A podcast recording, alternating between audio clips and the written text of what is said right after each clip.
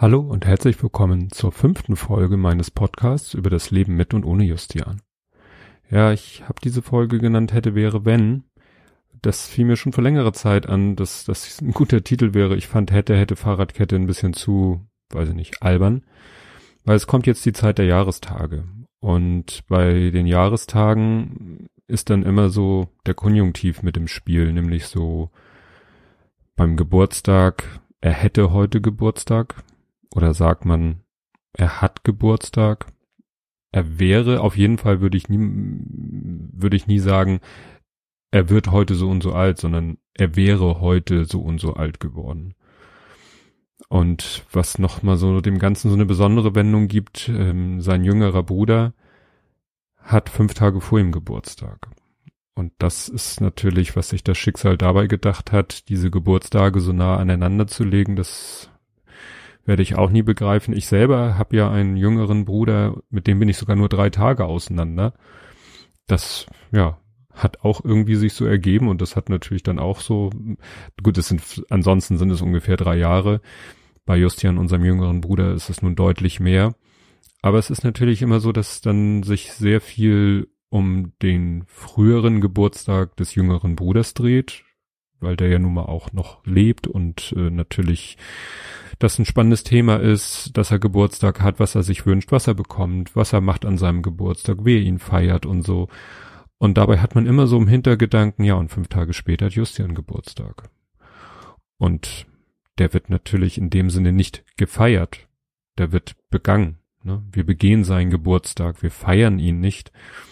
Ähm, wir haben da nicht so ein kein festes Ritual entwickelt in den letzten fünf Jahren, es wird ja jetzt das sechste Mal sein sechster Geburtstag sein, nachdem er verstorben ist. Und es war immer anders. Mal auf jeden Fall werden wir sein Grab an dem Tag besuchen. Auch sicherlich gemeinsam. Und ähm, manchmal haben wir das mit dem Besuch in der Sternbrücke verbunden, manchmal auch nicht. Also das überlegen wir uns eigentlich jedes Jahr neu. Wir haben einen, beim ersten Geburtstag haben wir das auch organisiert, dass vielleicht noch andere Leute mit zum Grab gekommen sind, aber das haben wir dann auch ähm, gelassen. Da haben wir dann gesagt, nee, das wer wer an dem Tag irgendwas machen will in Zusammenhang mit Justians Geburtstag, der kann sich gerne bei uns melden. Aber von uns aus machen wir da also nichts mit Dritten. Ne? Also innerhalb der Familie schon, aber nichts mit Dritten. Ne? Und ja, das andere ist dann eben, man würde jetzt vielleicht denken, ja, und das andere ist der der Todestag. Aber es gibt da noch einen Tag und der liegt auch äh, ja, bemerkenswerterweise ziemlich genau in der Mitte zwischen seinem Geburtstag und seinem Todestag, ziemlich ganz genau in der Mitte liegt ein Datum, das ist der 17. März. Und das ist nämlich deshalb dieser besondere Tag, weil es der Tag ist, an dem wir noch tagsüber mit ihm beim routinemäßigen ähm, Termin im UKE waren. Und wo alles wunderbar, alles bestens war, und er gut drauf war und alles war toll. Und wo ich abends mich mit einem Kumpel getroffen habe, Dart spielen gegangen bin und nach Hause kam und meine Frau mir eben sagte, ja, Justian hatte irgendwie, und das war ja seit langer, langer Zeit der erste, das erste Mal wieder, dass er einen ziemlich, und dann auch noch ziemlich heftigen Krampfanfall hatte. Sie meinte, dass es sich doch ziemlich seltsam angehört hatte. Ich habe es später dann ja auch gehört und es war, es war wirklich beängstigend, die Töne, die er von sich gegeben hat bei dieser Art von Krampfanfälle, die er dann entwickelt hat. Und wie gesagt, das war der 17. März und das ist dann auch immer noch mal so, ja, das ist gerade für mich jeden, persönlich jedenfalls noch mal so ein besonderer Tag, dass ich denke, ja, das war, ja, man, man sagt das immer so, aber es war wirklich äh, der Anfang vom Ende. Das wusste man da natürlich noch nicht. Aber das war der Beginn die Rückkehr seiner Krampfanfälle in dieser anderen Art und Weise, in dieser Ausprägung und in dieser Heftigkeit, so dass man sagen kann, dass diese Krampfanfälle dann ja zu seinem Tode geführt haben, weil das hat er einfach nicht,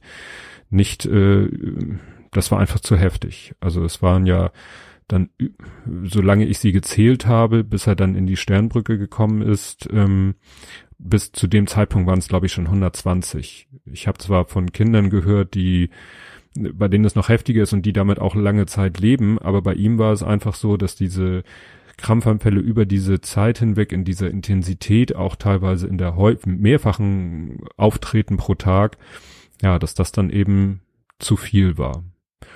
Ja, und dann kommt natürlich der ganz besondere im negativen Sinne Jahrestag, sein Todestag. Und selbst da ist es dann noch nicht vorbei, weil er ist dann verstorben. Das ist natürlich sein Todestag, ein Jahrestag, den man auf alle Fälle nicht feiert, sondern begeht. Aber dann geht's noch weiter, weil dann waren wir ja noch ein paar Tage in der Sternbrücke. Dann war, gab's die Aussegnung, also der Moment oder der, ja, der Tag, an dem er aus dem Abschiedsraum, wo er im Kältebett lag, dann ja in einem Ritual oder wie man das nennen will, ja, umgebettet wurde in den Sarg, den wir ja angemalt hatten und dann ähm, ja vom Bestatter abgeholt wurde. Das klingt alles irgendwie so surreal, wenn ich das jetzt so erzähle, weil ja auch so viel, wir haben dann natürlich drüber gesprochen mit Ute Nerge und mit dem Bestatter, der da nun ganz viel Erfahrung mit hatte und äh, das, da sind so viele Kleinigkeiten, dass der Sargdeckel vielleicht gar nicht drauf gemacht wird oder drauf gemacht wird, aber auf keinen Fall äh, irgendwie zugeschraubt wird oder was auch zum Beispiel nicht gemacht wird, wenn dann der Sarg in den in den Bestattungswagen da Leichenwagen ist ja auch so ein Wort, also in den Wagen des Bestattungsunternehmens hineingeschoben wird und die machen die Kofferraumklappe nicht zu. Ne, würde man sagen, wieso das denn nicht? Ja, es hat eben mal eine Situation gegeben, dass die Kofferraumklappe zugeschlagen wurde und das, diese diese Aktion hat dann bei einer Mutter äh, zu einem völligen Zusammenbruch geführt, weil dieses symbolträchtige hier Klappe zu, wie man das ja gerne so sagt, das, das war dann einfach für sie zu viel, genauso wie es für andere unerträglich war, dass der Sargdeckel draufgelegt wurde auf den Sarg oder dass der Sarg irgendwie verschraubt oder sonst wie verschlossen wurde. Und da, das klar, das sind die Erfahrungen, die dann dazu geführt haben, dass der Bestatter sagt, so, ich lasse die Kofferraumklappe offen, ich fahre weg, der fährt ja noch auf dem Gelände. Und dann, wenn ich sozusagen außer Sichtweite bin, halte ich an und mache die Kofferraumklappe zu. Um diesen, diesen Akt, dieses, dieses, ja, was dem Ganzen sowas Endgültiges gibt, um das nicht vor den Augen und Ohren der, der Eltern zu machen. Ja, das ist dann, wie gesagt, auch nochmal so ein Jahrestag, ähm, die Aussegnung. Und dann natürlich, das äh, ist natürlich auch ein ganz wichtiger Tag. Ähm, der Tag, als Justin beerdigt wurde.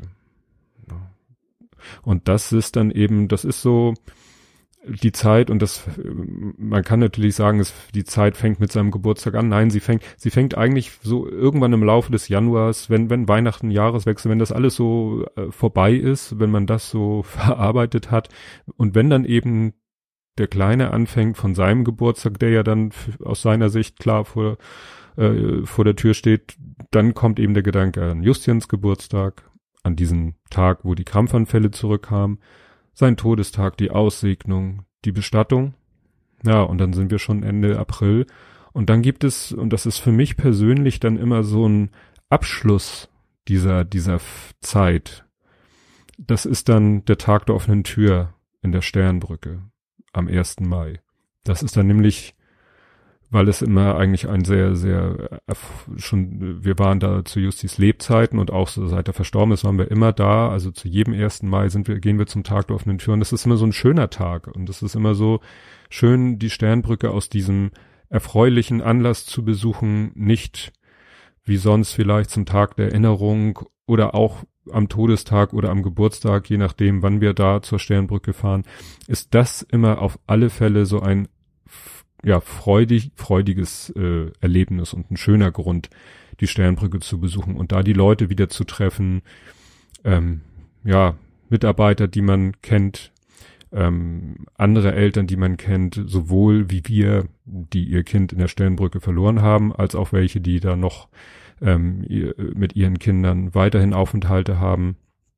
Ich habe gerade letztens äh, aus dem Auto die Mutter mit ihrer Tochter gesehen, die wir auch schon jahrelang kennen und die eben auch mit ihrer Tochter regelmäßig in der Sternbrücke ist. Und das ist dann immer wieder schön, die Leute wieder zu treffen und sich mit denen austauschen zu können an, ja, an, an so einem schönen Tag. Und das, deswegen ist dieser 1. Mai für mich dann immer so der Abschluss dieser Zeit.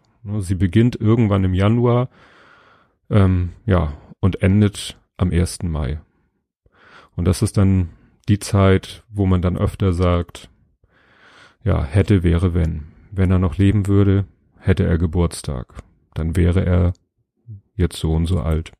Und ich habe bei mir in der Firma ein, ein Dodekaeder oder Dodekaeder. Das ist ja so ein Würfel, den habe ich mir eigentlich mal als, als äh, Beipack bestellt, weil ich bei einem 3D-Drucker was bestellt habe, der da so eine Mindestgrenze hatte. Und der liegt heute in der Firma auf meinem Schreibtisch immer mit der Zahl oben, der geht ja bis 20, wie der Name sagt, mit der Zahl oben so alt wie Justian jetzt wäre.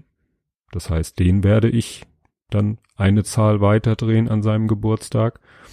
Und dann habe ich mal selber aus Speckstein in der Steinwerkstatt der Sternbrücke mir selber, weil ich noch Zeit hatte und das schnell und simpel war, habe ich mir mal so drei Würfel, die so halbwegs würfelförmig quadratisch sind, selber aus Speckstein gemacht.